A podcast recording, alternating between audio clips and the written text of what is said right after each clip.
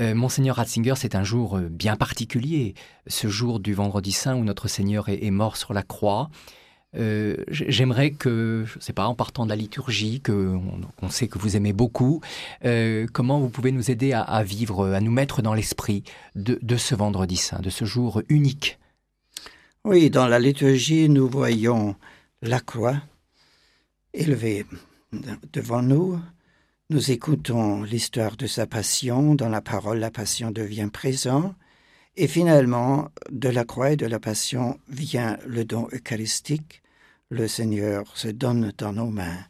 Et je pense que ces points culminants de la liturgie nous donnent aussi euh, l'intelligence de la foi de la grandeur de ce jour, que réellement Dieu s'est fait petit, que Dieu est tellement grand qu'il peut se faire petit. Et ça me semble pour nous très important. L'homme d'aujourd'hui peut-être euh, reconnaît qu'il y a une certaine géométrie, une mathématique de l'être, un esprit qui euh, pénètre les réalités matérielles, mais euh, c'est difficile pour nous de connaître que cet esprit universel a une face, pas seulement à un cœur et que ce logos créateur, cette parole créatrice, n'est pas seulement une grande idée de l'être, est une personne. Et ce Dieu grand, donc, est grand surtout parce qu'il n'est pas seulement raison, pas seulement mathématique de l'être, mais il est grand parce qu'il est amour. Et la plus grande puissance de Dieu n'est pas la puissance de créer le monde, la plus grande puissance de Dieu est cette puissance de se faire amour jusqu'au bout, c'est-à-dire euh, entrer dans la souffrance de l'homme. Pour nous, puissance, ça veut dire les grandes puissances militaires, les grandes puissances économiques, et en grande partie, ce sont puissances de destruction. Et peut-être c'est la mentalité de l'homme pécheur qu'il pense qu'il peut plus détruire, a plus puissance militaire de guerre, est plus puissant dans le monde. Mais ce n'est pas vrai. Dans euh, le ventre des saints, nous voyons que les destructions détruisent et vont jusqu'à un certain point qui veut réellement transformer le monde, créer une vraie nouveauté, doit avoir la capacité d'entrer dans le cœur de l'homme, doit avoir la capacité de renoncer à les puissances extérieures et euh, d'entrer dans la compassion avec l'autre. Et donc euh, ce jour de l'extrême humiliation de Dieu, le jour où Dieu semble mort, et les anciennes liturgies disent Dieu est mort. Ce jour euh, de la mort de Dieu est le jour de la vraie puissance de l'apparition de la vraie puissance de Dieu qui est entrée dans nos douleurs, entrée dans nos souffrances, entrée même dans la région de mort. Et maintenant, nous savons que Dieu réellement nous est présent, est présent euh, jusqu'au euh, moment de l'extrême souffrance et de la mort. Et nous pouvons avoir cette confiance en Dieu qu'il ne nous laisse pas, ne nous laisse jamais. Et à la fin, dans euh, les humiliations plus radicales, nous sommes dans les mains de Dieu. Il y a ce merveilleux psaume où il dit, même si je, si je serai dans l'enfer, encore je te trouve.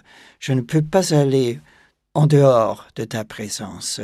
Je suis toujours dans l'intérieur d'une présence qui est amour et euh, rencontrer dans le Seigneur mort, dans le Seigneur dont l'amour est aussi en même temps la résurrection, et dans ce moment, connaître réellement Dieu, ça me semble le cœur de la liturgie et de la réalité humaine du vendredi saint.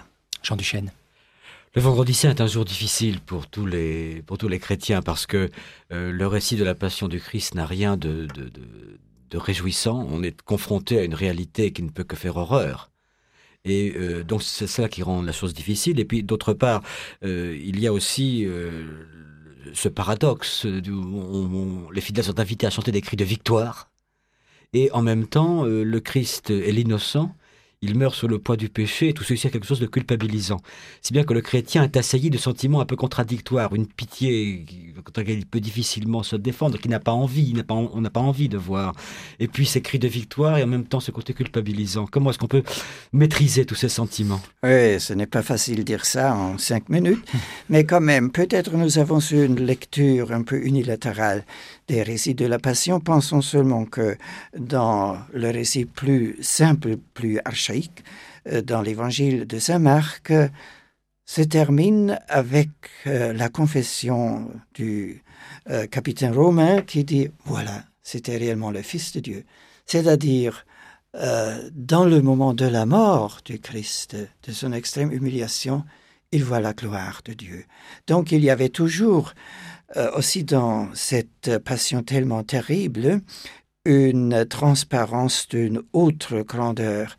Et si on euh, lit et écoute attentivement, avec attention, les récits de la passion avec leurs différences, il y a toujours les deux facteurs. D'une part, la terrible souffrance, euh, le malice, la malice humaine et toutes les terreurs desquelles vous avez parlé, mais il y a aussi en même temps une euh, souveraineté du Seigneur qui souffre, qui entre dans la souffrance plus profonde et, qui quand même euh, euh, ne perd pas son unité avec le Père, avec Dieu.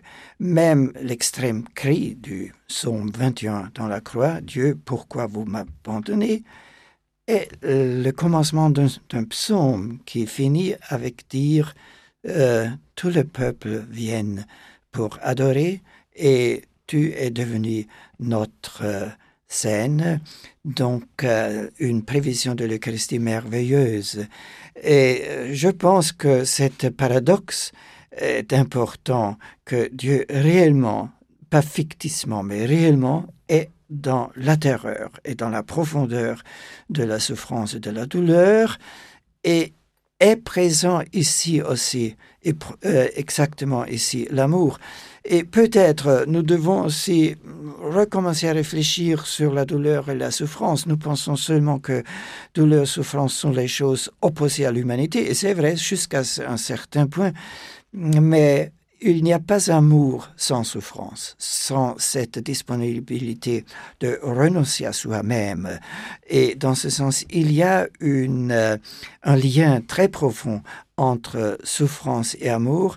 Et le Seigneur a ouvert, je dirais, même les terreurs pour, dans cette dimension où douleur devient euh, un geste d'amour et donc transforme le monde. Et nous devons même, nous-mêmes devons chercher aussi euh, cette capacité de transformer euh, la douleur, la souffrance euh, en acceptation, en amour. Et si nous voyons la vie des saints, nous pouvons voir ça comme ces saints dans la souffrance ont donné la présence de l'amour. Pensons à Mère Thérèse, qui allait à personne mourante. Et ils sont mortes avec euh, un sourire parce que dans ce moment, ils avaient découvert il y a l'amour. Et dans ce moment, même si extérieurement la mort, la souffrance étaient même euh, étaient restées les mêmes, il y avait une transfiguration. Et ça nous fait un peu imaginer le grand geste du Seigneur. Mmh. Monseigneur, je voudrais... Euh, on est tous appelés aussi à passer par, euh, la croix, par la, souffrance. Et on a l'impression que, en particulier beaucoup de théologiens, des gens comme le Père de Lubac, euh, tous ces gens-là ont, souffert souvent dans l'Église et un peu à cause de l'Église. Est-ce que vous, vous avez rencontré ce, type de souffrance et ce type de croix dans votre propre ministère? Certainement, parce que être en discussion avec les problèmes de notre temps, d'une part chercher à aider dans la foi, d'autre part aussi euh, être obligé de reprocher, etc., et donc trouver des résistances même justifiées, ça montre que la lutte de la foi, euh, l'Église dans ce temps, avec les paradoxes humains, est aussi parce que encore en chemin vers la transformation, cause de souffrance, il me semble, on doit accepter ça que exactement l'Église doit être aussi le lieu où la souffrance vient accepter, même provoquer, hmm, parce que euh, les hommes, nous hommes, sont pécheurs, mais dans lequel il y a aussi la possibilité de donner dans la main du Seigneur nos souffrances et transformer ça. Je me souviens que Saint Augustin a défini l'histoire comme la lutte entre deux amours, l'amour de soi-même jusqu'au mépris de Dieu et l'amour de Dieu jusqu'à la renonce de soi-même. Et être dans l'Église, c'est toujours vivre dans la croissance entre les deux amours et chercher d'entrer avec tous nos péchés et avec euh, cet amour de soi-même qui existe dans chacun de nous, entrer dans la vraie partie de cette lutte universelle.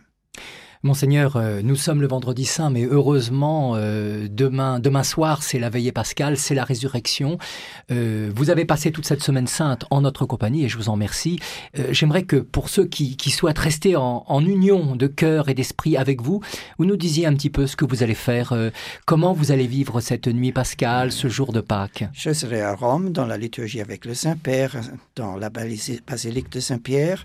Et donc, dans cette euh, compagnie universelle parce que dans cette liturgie est toujours présent le monde et nous euh, sentons formellement, nous touchons formellement cette union avec l'Église universelle et avec le Seigneur et avec euh, cet avènement de la résurrection que le Seigneur qui a souffert et souffre jusqu'à la fin du monde, comme dit Pascal, quand même est toujours le ressuscité et nous ressuscite dans nos douleurs.